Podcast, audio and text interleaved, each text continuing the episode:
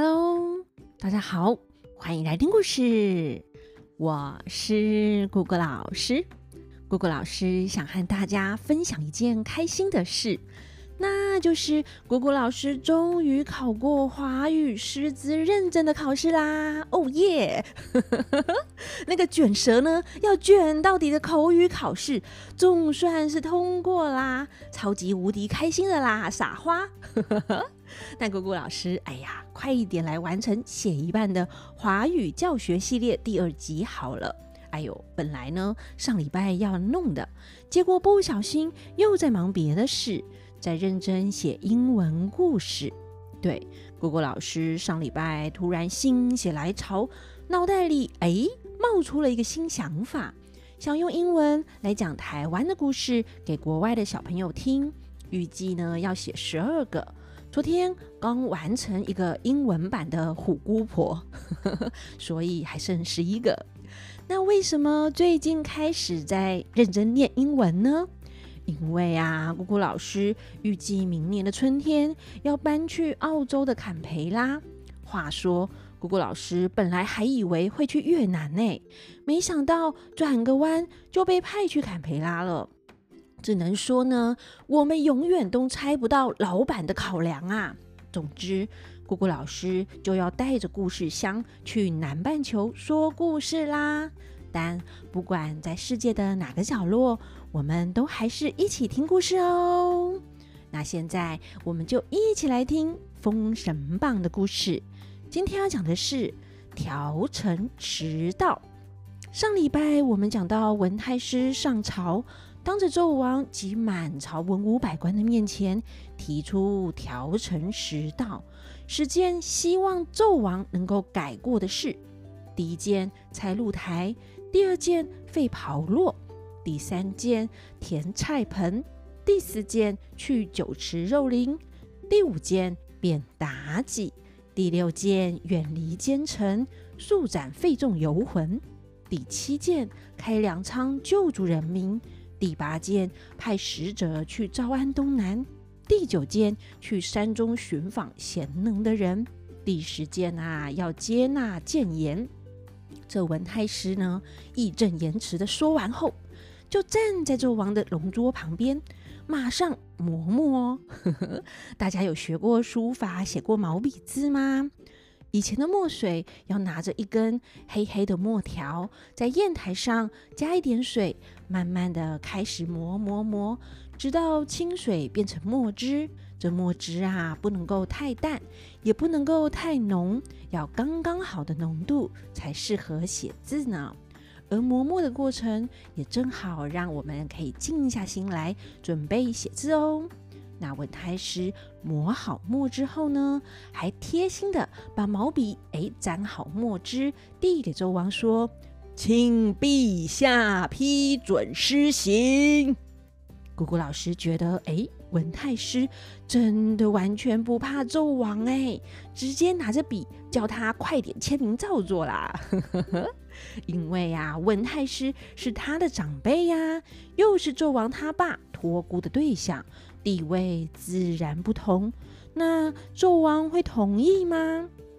纣王看这十件事之中，第一件就是要拆露台，大家觉得纣王会拆吗？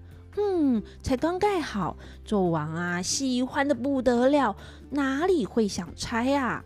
纣王说：“露台的工程实在耗费了无限钱粮，才能够盖好。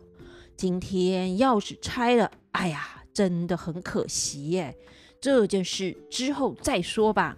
第二件废袍落准行，第三件菜盆准行，第四件也准。”第五件贬妲己啊，但妲己德性尽贤，并没有失德，怎么就说要废掉皇后呢？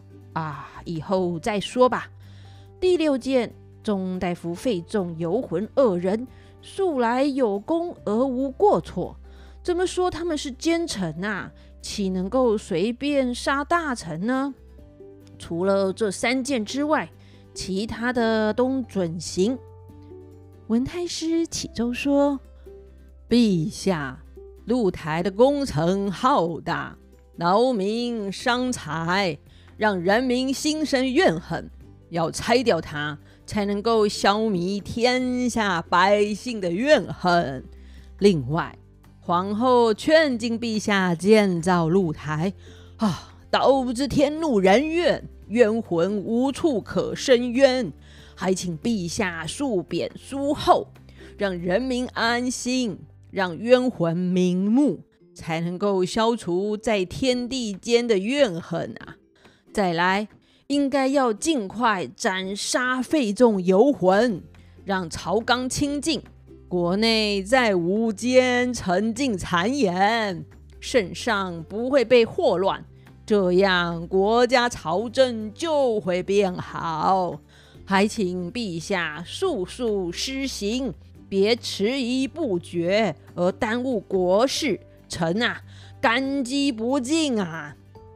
纣王没奈何，还是说：“太师所奏，正准七件，这三件啊，还是讨论后再说吧。”文太师说：“陛下，别把这三件事啊，当做是小事而不去做。”事实上，这三件事情事关重大啊，可说是治乱的根本呐、啊。陛下不可不查，不能草草放过啊。这下君臣的意见不同了。换作是别人，纣王啊，大概就是来人呐，用金瓜打死；或是呢，来人呐，给我抓去炮烙。但人家是文太师哎，纣王不敢不敬，但还是有傻傻的钟大夫费仲不识时务，看纣王不说话，就站出来要说话喽。那文太师认不得费仲，就问：“哎，这个官员是谁？”费仲说：“卑职费仲是也。”文太师说：“哈，先生就是费仲啊。”先生上殿有什么话讲？费仲说：“太师虽然位极人臣，却不按国家规矩，拿着笔呀、逼君王批行奏折啊，非礼也。此外说皇后的不是，非臣也；还要杀无辜之臣，非法也。太师仗着自己的功劳，不把君王看在眼里，以下凌上。”在大殿上任意行事，大失人臣之礼，可谓大不敬也。费仲刚刚居然好意思说自己是无辜的大臣呢，还批评文太师不尊重纣王，无礼还无法无天。那文太师听费仲这么说，马上就生气啦。文太师一生气会怎么样呢？嗯，没错，他的第三只神眼瞪的又睁开啦。就是啊，瞪人的时候呢，还多一只眼睛一起瞪哎，而且还能够发出白光闪瞎你哦。哎呦，对不起啦，咕咕老师不是存心对文太师不敬，是真的很喜欢文太师啊，喜怒啊都在脸上。这一次不止睁开神眼，连长长的胡须啊都气得竖起来了。文太师气得大声骂：“哈！费仲巧言惑主，欺杀我也！”出手啊，就是一拳，砰的把费仲打下大殿，鼻青脸肿。费仲被打啦，他的好朋友游魂也生气了，上殿前说。